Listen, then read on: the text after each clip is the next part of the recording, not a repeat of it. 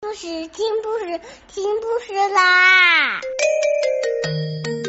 重要的事情说三遍，小屁哒啦啦，明天见！快来听故事吧！Hello everyone, today we'll continue to read Paddington. And today we'll con- continue to read a new chapter that is Trouble at number 32. Let's begin.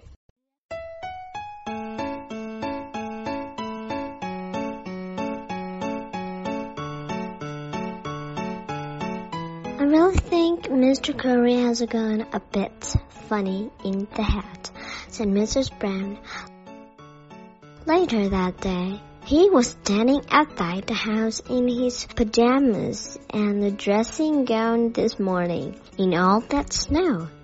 Then he started running around in circles, waving his fist. Hmm, replied Mrs. Bird. I saw Paddington play to snowballs in the back garden just before that happened. Oh dear, said Mrs. Brown. She looked out of the window. The sky had cleared at last, and the garden with all the trees bowed down under the weight of snow looked just like a Christmas card. It seems very still, she said, almost as if something was about to happen. Mrs. Bird follows her gaze. They've made a wonderful snowman. I've never seen quite such a good one before. It's only small, but it looks most like one before. It's only small, but it looks most lifelike.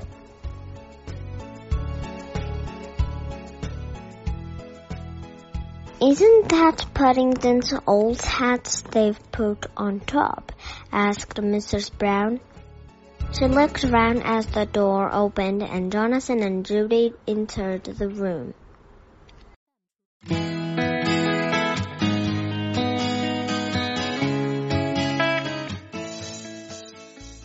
We were just saying, she continued, what a lovely snowman you've made.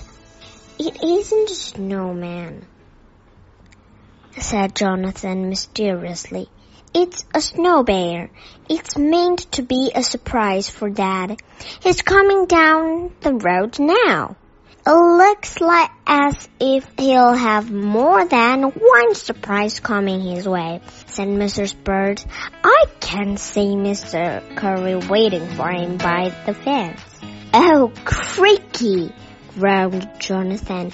That's torn it. Trust Mr. Curry to spoil things, said Judy. I hope he doesn't keep Dad talking too long. Why, dear? asked Mrs. Brown. Does it matter? Does it matter? cried Jonathan, rushing to the window. I'll say it does. Mr. Brown didn't pursue the subject. She had no doubt she would hear all about in the due course whatever it was. Took Mr. Brown a long time to get rid of Mr. Curry and put his car away in the garbage.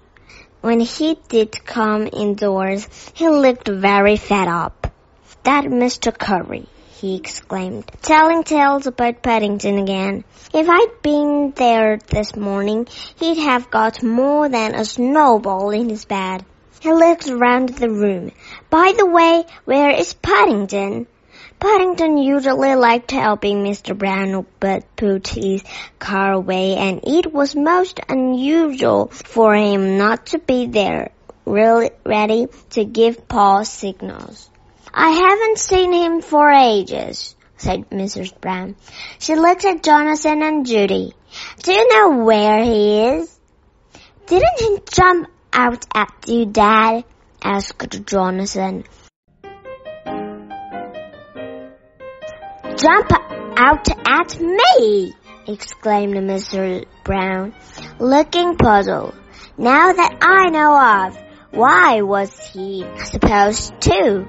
But you saw the snow bear, didn't you? asked Judy.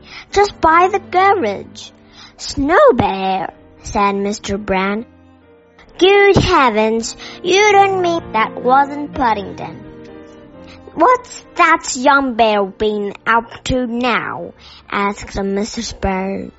Do you mean to say he's been out there covered in snow all this time? I've never heard of such a thing. Well, it wasn't really his idea, said Jonathan. Not all of it. I expect he heard Mr. Curry's voice and got frightened, said Judy. Just you bring him indoors at once, said Mrs. Bird. Why? He might catch his death of cold. I've a good mind to send him to bed without an super.